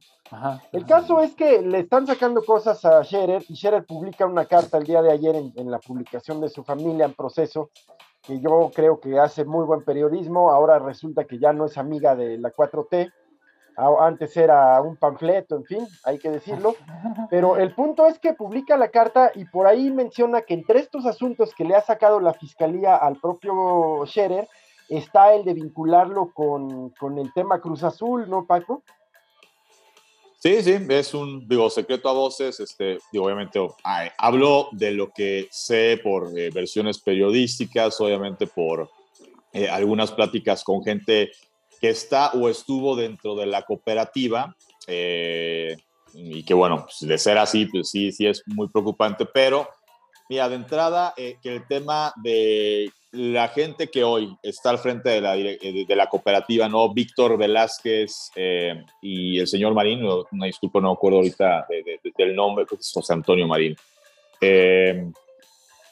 Pues resulta que están porque un grupo de abogados cercanos a Julio Scherer, pues son los que les han llevado todo el caso. Eh, ellos se habrían acercado con Julio Scherer para pedir ayuda por lo que ellos argumentaron, eh, una eh, injusticia que habría cometido la dirigencia anterior encabezada por Billy Álvarez, que los destituyó de sus derechos como cooperativistas eh, los quitaron de lo que era como el comité de vigilancia eh, y eh, pues ellos se acercan, cuando empieza pues ya la gestión de la 4T, se acercan a Julio Scherer, van y le piden ayuda diciendo, oye, me cometieron esta injusticia, y pues que a través de abogados e incluso de jueces afines, cercanos a Julio Scherer, es como habrían logrado primero, pues darle el golpe a Billy Álvarez, que derivó en que dejara la presidencia de la cooperativa, este tema de que se le levantó eh, eh, eh, acusación de, lo que ya se considera como delincuencia organizada, ¿no? El tema de ahora de lavado de dinero, evasión fiscal y todo eso ya está tipificado como delincuencia organizada. Así es. Y bueno, pues que Billy Álvarez sale de la cúpula de, de, Cruz Azul y que no se sabe cuál es su paradero actualmente. Pues que todo habría sido orquestado porque Julio Scherer les dijo, órale va, yo te ayudo, a cambio de qué, pues, seguramente de algo, eh, se habla extraoficialmente de que si las obras del tren Maya y del tren este, eh, de, del Istmo que quieren hacer y hasta del mismo Felipe Ángeles y demás, pues que si el intercambio habría sido que no, pues tú con tu línea de producción de Cruz Azul, me, ahora sí que me, me ayudas, ¿no? Este, y a cambio de qué, pues de que te ayude a, a instalarte en la cúpula de la cooperativa, ¿no? esa es la historia, ese es el cuento eh, que, pues, eh, ahora sí que chisme de pasillo, ¿no? De, cómo Julio Scherer habría, pues, utilizado sus influencias para eh, ayudar al grupo que hoy por hoy toma las decisiones en la cooperativa y por ende en el equipo de fútbol Cruz Azul, ¿no? Pues como digo, finalmente Julio Scherer, digo, ya más allá de ese tema, lo que tiene que ver específicamente con Cruz Azul, pues qué pasa, se hace una asamblea en octubre de 2020, me parece. Cuando sale Billy Álvarez, la cooperativa hace una asamblea que no la pudieron hacer en las instalaciones de Gran Sur, que es donde está el corporativo de Cruz Azul, porque la gente que actualmente toma las decisiones había tomado las instalaciones.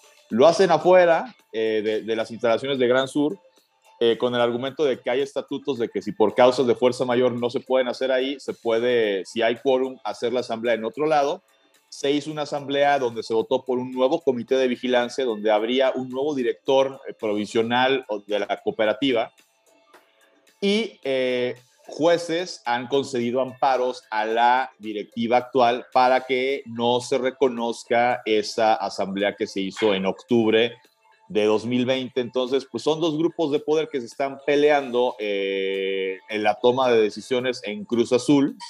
Incluso la cooperativa de Hidalgo, eh, la actual administración no ha podido eh, poner, digamos, hacerse de los recursos que le entran a la cooperativa en, Ciudad, en Cruz Azul Hidalgo, porque los de Hidalgo no dejan, vaya, no pueden pararse Víctor Velázquez y su gente en la cooperativa. No hay una, está fraccionada la cooperativa de Cruz Azul.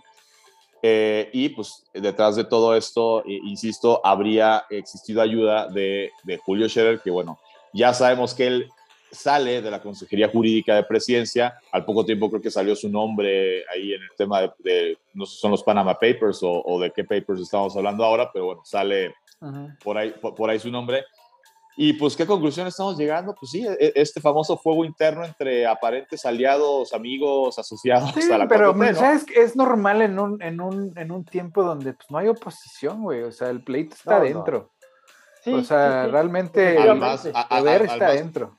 Ahora sí que le voy a tener que dar la razón a, a, mi señor padre, que cuando se queja amargamente de cosas que tienen que ver con lo cuatro, usted dice, pues es que es como el PRI de los 70, pues, la verdad es que sí, o sea, pues y, y, ni siquiera de los 70, yo digo, lo viví de niño y todo eso, pero pues de los 90, ¿no? O sea, pues cuando la sucesión presidencial y el dedazo y yo quiero, pero acá... No sé si vaya a haber dedazo, pero que se están peleando como perros, sí, güey, pues es que pues, es la misma gente, o sea al final de cuentas, el poder cambia, es, es, el viejo cuento de cámbialo todo para dejarlo igual, ¿no? De cierta manera. Y no igual de que las cosas no hayan cambiado, porque el régimen sí cambió, o sea, evidentemente el régimen es otro, ¿no? Y las, las, las reglas son otras. Pero el poder es el poder. El poder es el poder y nunca va a ser diferente, porque pues la ambición, o sea, son, son fuerzas y energías que trascienden nuestra individualidad, porque no, no las puedes, son como ferrocarriles. ¿Cómo detienes al, al, capital que viene hecho la madre? No, no, yo. Espérate, espérate. Porque todo ese capital jala para. Cada, cada, molino jala, para, jala agua para su molino, ¿no? O sea, lo que quiero decir es que cada empresa o cada grupo empresarial, pues jala para su beneficio y son fuerzas que se jalan y se empujan y, o sea, es un desmadre, pues, es la administración del caos. Pero yo creo que trasciende aún a eso es, va a la propia naturaleza humana, a la naturaleza ambiciosa, a la naturaleza greedy, o sea, la naturaleza... No, esa es la naturaleza del mercado, güey, porque esa no es la naturaleza humana, porque cuando estás con tu grupo, con tu grupo familiar, pues no te comportas así, ¿verdad? Yo creo que solamente el grupo familiar se salva de la. No, pues es que, es que, güey, entonces, ese, entonces es el mercado, güey. Es el, es el, el problema no es la, la, condición humana, sino el ambiente en el que el humano vive y se desarrolla ahorita, que es alienado, o sea, estamos alienados de nuestra naturalidad, o sea, eso es un hecho. El, mercado no es un monolito que siempre ha existido. Antes no había mercado, güey, había otra cosa, carnal. Entonces, como tú te comportes en tu núcleo familiar, esa es tu naturalidad, güey. Y es cooperativa, a menos de que estés ya demasiado alienado y entonces pues, trates a tu familia con la punta del pie y no les des ni los buenos días, ¿verdad? Sí. Sí, pero insisto, eh, estas fuerzas del mercado, lo mismo que los discursos políticos y religiosos y todos aquellos que manipulan individuos, pues mueven, aprietan los botones de la naturaleza humana, de muchas carencias, necesidades, y, la ambición está entre ellas. Sí, sí, claro. Y el egoísmo también. Y siempre, por eso yo te digo que yo prefiero mil veces un porque los políticos pues no puedes confiar en ellos porque su naturaleza pues es prometer cosas que no pueden hacer, ¿no? O sea, pues esa es la pinche naturaleza de la propaganda. Tú prometes, pues es gratis. Pero ¿qué pasó, Paco? Este, no, no, y, este, y, y, justo dando este tema de, de, de, la, de, la, credibilidad en los políticos y siguiendo con esto del fuego amigo, eh, pues lo que pasó en, en, Nuevo León, ¿no? Donde el exgobernador independiente, primer gobernador independiente en la historia del país, Jaime Rodríguez Calderón, mejor conocido como el Bronco, pues que me lo, que me lo meten al bote en la, pues, la gestión, la admisión actual, la de Samuel García, eh, y digo, pues fuego amigo, porque el Bronco era independiente, pero durante su sexenio, y pues ahí seguramente Gil, tú eh, tienes más información que yo, pero yo recuerdo que muchos de los que formaban parte de su gabinete eran eh, militantes de Movimiento Ciudadano, que Samuel García, el hoy gobernador, es precisamente de este partido, ¿no? Entonces, uno pensaría pues que había pues, ahí como cierta afinidad, ¿no? Entre el exgobernador y el actual gobernador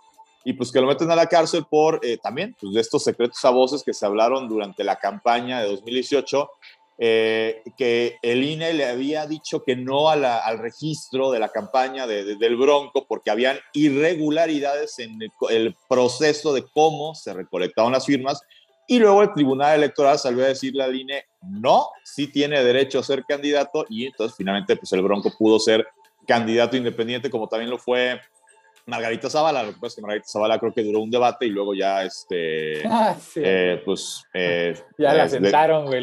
Abandonó, abandonó el barco, pero pues estuvo en la boleta electoral el nombre de Margarita Zavala, ¿no?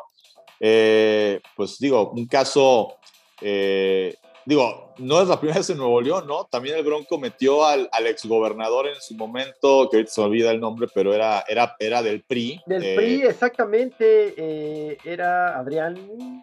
Que, que, duró, creo que duró una semana, eh, o una, semana, creo que duró dos, tres días y me lo sacaron de, de la cárcel, ¿no?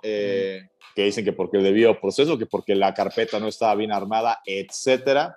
Y bueno, aquí Samuel mete al Bronco. Aquí el, tema es, eh, por un lado, Rodrigo Medina. Rodrigo Medina. Un golpe de autoridad importante por parte de, de, Samuel, pero por otro lado, en Nuevo León se están quejando amargamente que vino un aumento al, al transporte público. que, o sea, pues con razón lo metieron al bote. O sea, o sea, que el Bronco es una cortina de humo, una caja china, para que la gente no se enoje de que les acaban de, de aumentar el transporte público. Pues y también es una venganza personal tanto de Samuel García, porque el Bronco lo ha señalado siempre de ser facturero. Eh, y también a todo lo que dice Paco, que es, híjole, la pura realidad, que qué lamentable.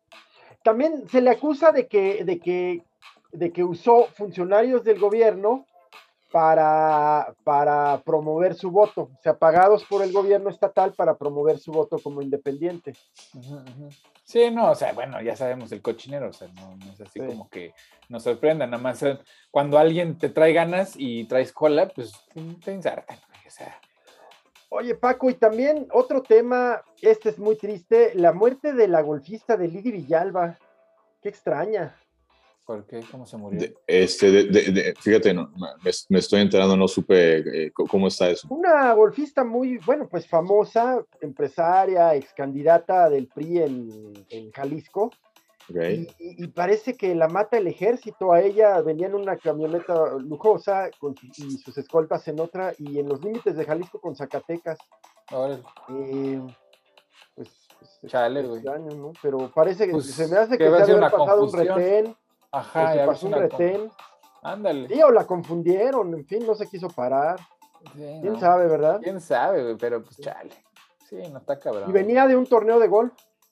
Uh, no, pues qué pena, no, eh, no, estaba al tanto, qué triste, pues otra. Sí, hombre. Pues víctima más de, de, esta guerra contra el crimen organizado que, eh, empezó, digo, sí lo voy a decir como, como es, la empezó Calderón en el 2006 y no la ha podido parar López Obrador en, el 2022. Sí, no, esa guerra ya es civil, güey, o sea, la neta. Pero bueno, y hablando de guerras, eh, el camarada Vladimir sigue en problemas, sigue perdiendo generales, sigue perdiendo equipo. No hay, no hay, no hay este, no hay moral en, las tropas. o sea, realmente le ha ido mal, pues, o sea, están en posiciones defensivas por el momento hasta que les lleguen más tropas a ver de dónde, pero por el momento están en stand-by. Y, digo, ya triste de, el tema de Vladimir Putin, eh, pues que al, al, más viejo estilo, digo, de lo que uno, obviamente me tocó ver en películas, ¿no? Este, de, digo, de mi infancia, de lo que era la Unión Soviética, porque pues, a nosotros nos tocó cuando nacimos, por los últimos años, ¿no? De, de, la Unión Soviética, ¿no? Aquí le tocó la fundación de la Unión Soviética. Este, este no, es cierto. Sí, no, no, es cierto. Este, pero sí, este... Pero sí su caída el estadio Lushniki, donde se, se, llevó a cabo la inauguración del Mundial de 2018 y la gran final de ese mismo eh, torneo, eh, pues ahora utilizado como un acto de propaganda de Vladimir Putin. Eh, digo triste, digo, pues el estadio es de ellos, ¿no? Yo digo triste para la humanidad que pues un recinto deportivo que alguna vez trajo emoción, trajo ilusión, de un deporte que une al mundo, pues hoy utilizado pues para una burda este, campaña, ¿no? Digo, para ponerlo en contexto, es como si de repente, eh, pues en vez de usar el Palacio, Palacio Nacional, eh, el presidente utilizara el Estadio Azteca pues, para aventar eh, pues, estas, estas mañaneras o estos discursos de nuestros adversarios, el régimen. Sí, sí, y es que, ¿sabes que Sería triste, ¿no? Yo creo que Vladimir sí está, yo creo ya preocupado, este, porque, porque ya está cometiendo crímenes de lesa humanidad, güey. O sea, sí, ya, ya, ya, o sea, deja tú los bombardeos a los civiles, que pues ya es suficiente crimen, pero ahorita la, los últimos reportes del frente son que él le está diciendo a los rusos que están rescatando ucranianos, ¿no? Entonces a la gente en Mariupol les dicen, si te vas de Mariupol, el pueblo que está aquí al lado, pues vamos a ir, lo vamos a destrozar, cabrón. Tú te vas a venir conmigo. Entonces los, estás, los están trepando y los están rescatando, güey, y los están mandando a campos de concentración en Rusia, güey. ¿No?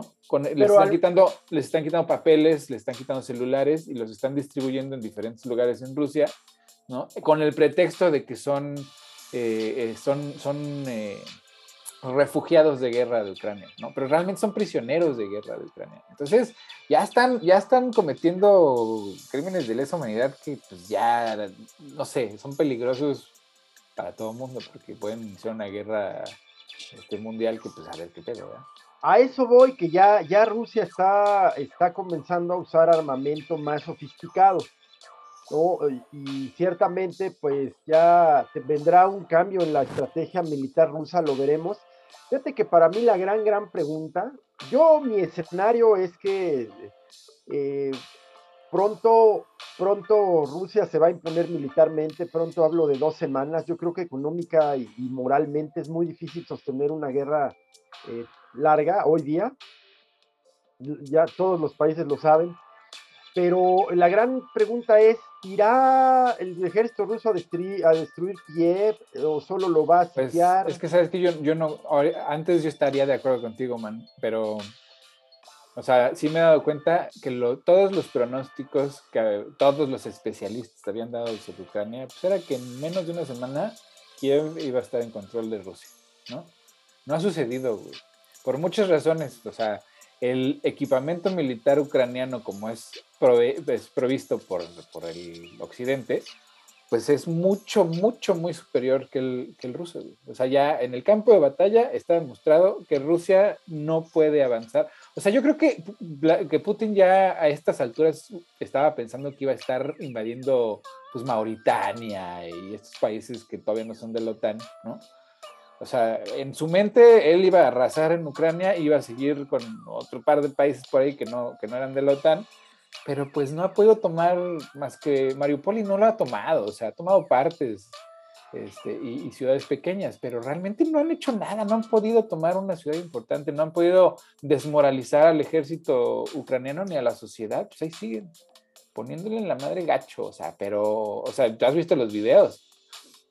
Sí, mira, sigo, sigo viéndolos con, las reservas que hay que tener en, la guerra mediática, pero el solo hecho de... China está ahí, o sea, China está del lado ruso en, mediáticamente, o sea, los, los, periodistas chinos están yendo con las tropas rusas, güey, y les están poniendo unas arrastradas horrendas, o sea, hay un video que, o sea, me costó trabajo hasta creerlo, donde van en retirada sobre la calle, sobre la carretera, y en lugar de ir a cubierto, o sea, en los lados de la carretera, van por el medio, güey. Corriendo así tras las balas, se van cayendo así, tum, tum, tum. O sea, no están ni entrenados, güey. No, no, no, es una retirada ordenada. Contra, contra, contra, o sea, la, la contraparte ucraniana, ves cuando están los soldados ucranianos, que son muchos, mucho menos, en retirada, y se ve una retirada organizada. ¿no? O sea, una retirada con, o sea, paso a paso, ¿no? O sea, yo defiendo, córrele y nos vamos escalonando, ¿no? Los, soldados rusos, güey, van corriendo como, como niños, cabrón, así de córrele, que ahí vienen.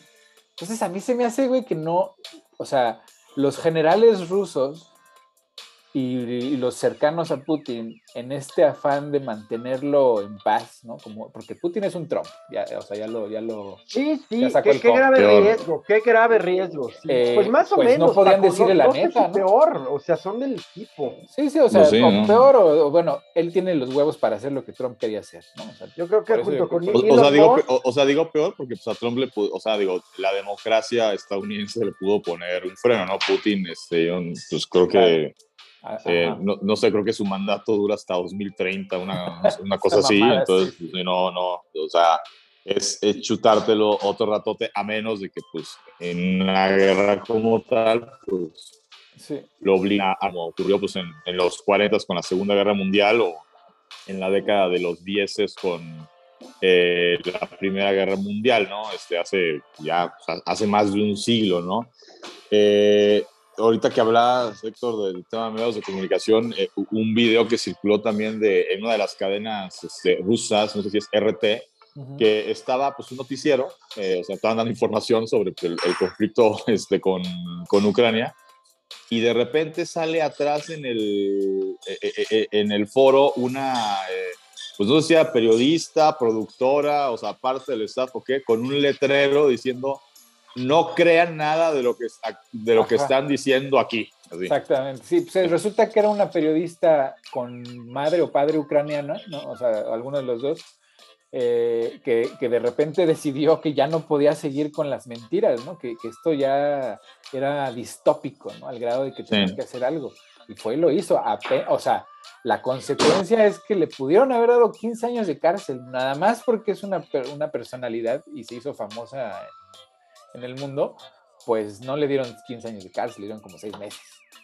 Pero, pero pues hay mucha gente que sí les están dando pues 10, 15 años de cárcel. Pues, digo, ahí, te, ahí, te, encargo cómo van a estar sus derechos humanos esos 6 meses este, e, e, e, en Rusia, ¿no? Eh, que, que, ya lo hemos platicado también, este mensaje poderoso que no, digo, sí, seguramente habían casos, sí, cuando la Segunda o la Primera Guerra Mundial, pero pues eh, eran otros tiempos o sea, hoy sí hay gente que ha salido a las calles a decir no queremos guerra. Obviamente ya me los entambaron. Eh, el caso de esta periodista ya me la entambaron, pero O sea, sí, sí, sí, no es como te lo vendían en la Segunda Guerra Mundial, ¿no? Que todos los alemanes estaban con la guerra de Adolf Hitler. Pues no, o sea, estaban porque tenían miedo de decir lo contrario o los que de plano no estaban, pues ya se habían pelado de, Alemania, ¿no? Aquí, en el caso de Rusia, pues sí hay, en esta época digital, redes sociales y demás, pues digo, sí, hay voces que incluso desde Rusia que dicen, nosotros no estamos de acuerdo con lo que el que es nuestro presidente está haciendo. Eh, y la Alemania nazi también tomó años de, prepararse para hacerlo. claro, claro. Pero, a ver, man, ¿tú qué, ¿tú qué opinas así ya para yo creo Que, yo creo que no podemos ni debemos creer todo lo que vemos en la prensa occidental. Creo que, que en una semana y media más o menos ya Rusia estará dominando Ucrania yo creo que sí le salieron mal las cosas al principio, ciertamente. O sea, lo ideal hubiera sido en dos, tres días fragmentar al ejército ucraniano. Y nunca hemos terminado de saber cuál es el real objetivo de la invasión a Ucrania. Eh, al principio hubiéramos podido pensar que la invasión solo iba a ser en, en la región conocida ahora como el Donbass, bueno, conocida desde siempre como el Donbass, pero pues eso significa que deja intacto la capacidad ucraniana militar de defenderse. Yo creo hoy que el objetivo principal de la invasión es desarmar a Ucrania y por supuesto evitar a toda costa que entre la Unión Europea y eh, sobre todo a la OTAN. Pero el primer objetivo es desarmar a Ucrania y no se está consiguiendo. Pero por otro lado también creo que eh, estar pensando que Rusia está perdiendo militarmente la guerra sí eh, es, es pues muy, muy eh, pues, producto de la propaganda. No, militarmente no la están perdiendo, pero la están perdiendo, o sea, mira, mi pronóstico es, ya para terminar el tema, es que si en, 10 días o en 15 días máximo Rusia no toma Kiev, van a tener que retirar a la chingada, porque no tienen recursos para seguirlo. Yo creo que una retirada es impensable en términos políticos para Putin.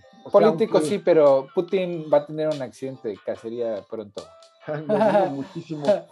Pero bueno, pues eh, eh, bueno, ¿sabes en qué sí estoy de acuerdo contigo? Bueno, en varias cosas en, este tema de, en la vida y en Rusia, pero sí estoy de acuerdo en que el, asunto de pegarles a los oligarcas sí le va a mover la base del poder, la base de, apoyo. Tiene, tiene 15 días, tiene 15 días de recursos, o sea, políticos y económicos. Sí, para ganar. Si no, no, no. Yo creo que el lanzamiento de este llamado misil hipersónico, pues ya habla de una nueva estrategia ya tendente a, bueno, ya no se pudo, no se pudo rápido, no se pudo eficiente, pues va a la mala, ¿no? Pues es que ese es, ese es el error que va a cometer, porque a la mala sale peor. Porque no, la gente a la mala no se rinde, ¿eh? Al contrario, güey. O sea, la no, defendiendo su país difícilmente, ¿no? Pues ah, tú te rindes cuando ya mataron a tu, a, tu, amada, a tus hijos. bueno, pues ahí está el ejemplo de Palestina, por ejemplo, ¿no? ahí está Afganistán, güey, ahí está México, ahí está este, pues, todos los países que han sido invadidos que siempre los mandamos a la fregada, ¿no? O sea, tarde que temprano, o sea, como dicen los afganos, Ustedes tendrán los relojes, pero nosotros tenemos el tiempo, güey. Así es. Entonces, ahora Ucrania pues presenta otras particularidades, ¿no? Eh, es, eh, al tiempo se convirtió ya en una bandera para Occidente, en un negocio para los Estados Unidos. Entonces, eh, quizás es un, es un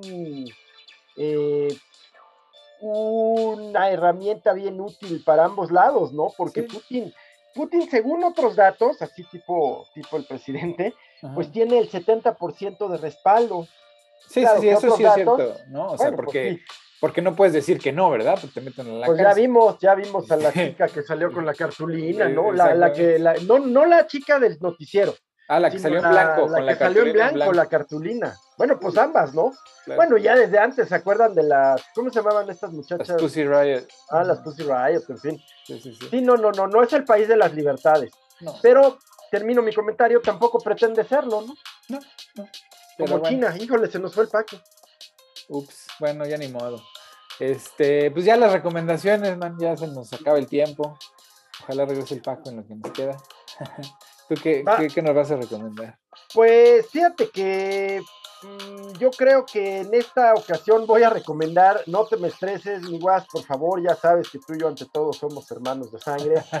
Y, hay un documental muy bueno sobre, sobre Stone, sobre Roger Stone en Netflix. Eh, sí, sí está bueno, ¿eh? Fíjate que ayuda mucho a comprender el mensaje trumpista y, para sorpresa, eh, recomendaba también eh, y voy, a poner la liga en la página de Facebook. El, el episodio del que hablaba al principio, el episodio de 60 minutos, pues verlo, verlo por curiosidad, échenle un ojo.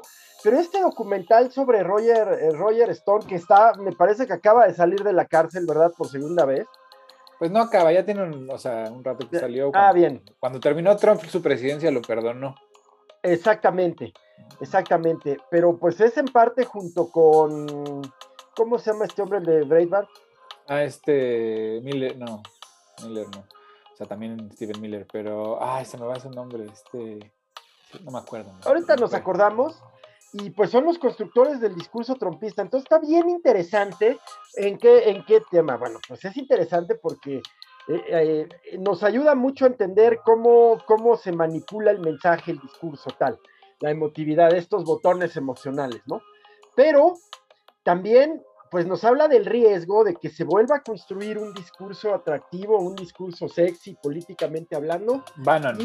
Steven Bannon. Steve Bannon, exactamente. Y, eh, y que toque estos botones que a los estadounidenses tanto les gustan, ¿no? Del nacionalismo, de, en fin, ¿no?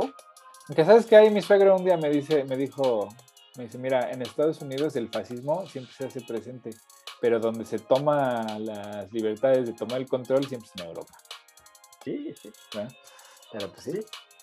Este... ¿Y tú qué nos recomiendas, mi Pues mira, yo les voy a recomendar otra vez, porque la semana pasada cuando les recomendé el Teniente Harina, pues apenas empezaba a ver el primer capítulo un cachito, ¿no? O sea, y está cagado. Pero pues en la semana me lo eché entero, toda la temporada. Y de verdad, qué buen guion. Tiene un par de cosillas ahí que dices, ay, está medio raro. Pero qué buen guion, cabrón. Qué buen guion. O sea, de verdad se lucieron. Porque, o sea, es comedia, es comedia pura. O sea, te hace reír. De sí, sí. Y lloras. Pero también tiene su, su, pues como toda comedia mexicana, tiene su lado serio, güey, que dices, ay, cabrón, no, pues sí. Es, es como, es el policía corrupto, ¿no? Que todos tenemos el, el, arquetipo, el arquetipo del policía corrupto en México, ¿no? Sí. Está corrompiendo cada vez más. Y, el, y que pues tiene la desgracia de aparecer en este video, ¿no? El video que se hizo viral de, de Comedy Central, el de ay papaya de Celaya, ay papá tus hijos vuelan ese, ¿no? O sea, es la premisa de, de, del show, ¿no? Que su carrera es destruida porque pues, ese video eh, se hace viral y, pues, todo el mundo lo reconoce. Total, empieza, lo castigan con una compañera que es nueva y muy idealista y la compañera empieza a, darse cuenta que hay un asesino serial, güey, ¿no? Y nadie le cree, pues porque en la oficina, pues ya sabes, nadie quiere hacer la chamba, agarran al cabrón, al primer cabrón que se les pone enfrente, ¿no? Que dice, sí, yo maté a güey, ah, tú, tú eres el asesino serial, ¿no? Mientras los otros dos están como realmente investigando. Entonces es como la redención de un personaje así nefasto, ya sabes, mujeriego, este mentiroso, corrupto, este, etcétera, etcétera. O sea, y cómo se, cómo se va cómo se va redimiendo, ¿no? O sea, cómo es el, el antihéroe ese ese personaje que al final tiene un buen corazón, nomás que pues, el sistema pues así lo hizo, ¿no? O sea, él tenía ganas de hacer la, la, la ley cumplir, pero pues el sistema lo, lo atrapó. Eh, y entonces tiene su lado, tiene su lado interesante así de la, de la reflexión mexicana. Sí, sí, sí. Sí, que el cine mexicano mucho se ha vuelto un poco testimonial, ¿no? Eh, oculto en comedia, en comedia negra, pero, pero ahí está la crítica social, ¿no? Sí, sí, sí. y tiene unos momentos maravillosos, así que de verdad, o sea, no se van a arrepentir, o sea, te botas de la risa un buen rato y tiene unos diálogos así muy, muy a la cantinflas. ¿Entiendes? Así como muy elaborado, unos diálogos muy elaborados. Sí, pues eh, eh, yo creo que hay una vuelta a ese, a ese humor eh, que, era cuidadoso en el lenguaje, pero muy ingenioso. ese tipo de humor de cantinflas, ¿no? Sus, sus, diálogos, el ingenio rápido, tal. Sí, sí, sí. No, pero sí, sí, yo ya vi dos capítulos después de tu recomendación y la verdad sí estoy muy divertido. Y al tiempo, pues digo, eh, pero a ver, me han hecho todo eso, ¿qué dicen ahí? ¿no? Sí, huevo, quizás sí, sí me ha pasado. Sí, ¿no? Entonces, pues sí, sí está muy divertida. Y fíjate que tengo curiosidad de ver eh, la última película de Ben Affleck con una muchacha guapísima que se llama Ana, Ana de Armas. Eh, que creo que se llama em, Mar Adentro, no me acuerdo cómo se llama. Pero tengo curiosidad, ahorita la voy a buscar y la voy a ver a ver si es recomendación eh, de, del que viene, ¿no? Aguas Profundas, se llama Aguas, Profundas. Y bueno, y la otra recomendación que yo les iba a hacer es ah, perdón. Vikingos en Netflix, es la ah, continuación de, la serie de History Channel, ¿no? De, Que ya conocíamos, y es como 100 años después, es cuando empieza el conflicto en Suecia entre los cristianos y los, y los vikingos, o los vikingos cristianos y los vikingos este, paganos. Sí, sí, sí. Eh, y cómo van tomando, o sea, y, el conflicto con Inglaterra. Está buena, está buena. Fíjate que a mí me ha gustado más esta que la pasada. Sí, la, pasada mucho giraba en torno a la Gerta, ¿no? A la, a la reina. Sí, sí, sí. sí, es un personaje súper padre y todo, pero un poco mítico. Es que si te das cuenta, es un programa, es un show que va, está muy dirigido, o sea, está todo público, es un buen, buen show, pero, pero principalmente es para público femenino. O sea, hay muchos personajes ah, principales que son mujeres y muchas, muchos eh, personajes este, poderosos que son mujeres. Es más, yo creo que los, los, los personajes más poderosos en, en Vikings son mujeres. Siempre. La neta. O casi siempre. Entonces está buena, ¿eh? Sí, sí está bastante bien hecha. Sí, como dices, man, me gusta más que la, que la versión pasada o las temporadas pasadas. Está ahí en Netflix, échense. Bueno, pues a mí también me está gustando bastante. Me parece que está bien planteada, bien hecha. Y, y este. bueno. Pues bueno, pues muchas gracias, man. Un abrazo. Un gustazo, mi guas. Que todo salga bien. Igualmente, man. Que disfrutes tu, tu nuevo esclavismo. Y, bueno, vamos a ver, a mí me parece que esta semana que viene, pues, mira, también traemos acá en México el tema de la revocación de mandato y, sus consecuencias, ¿no? En todo sentido. Pues ese se va a ir para arriba, ¿no? Va a ser un tema bien álgido.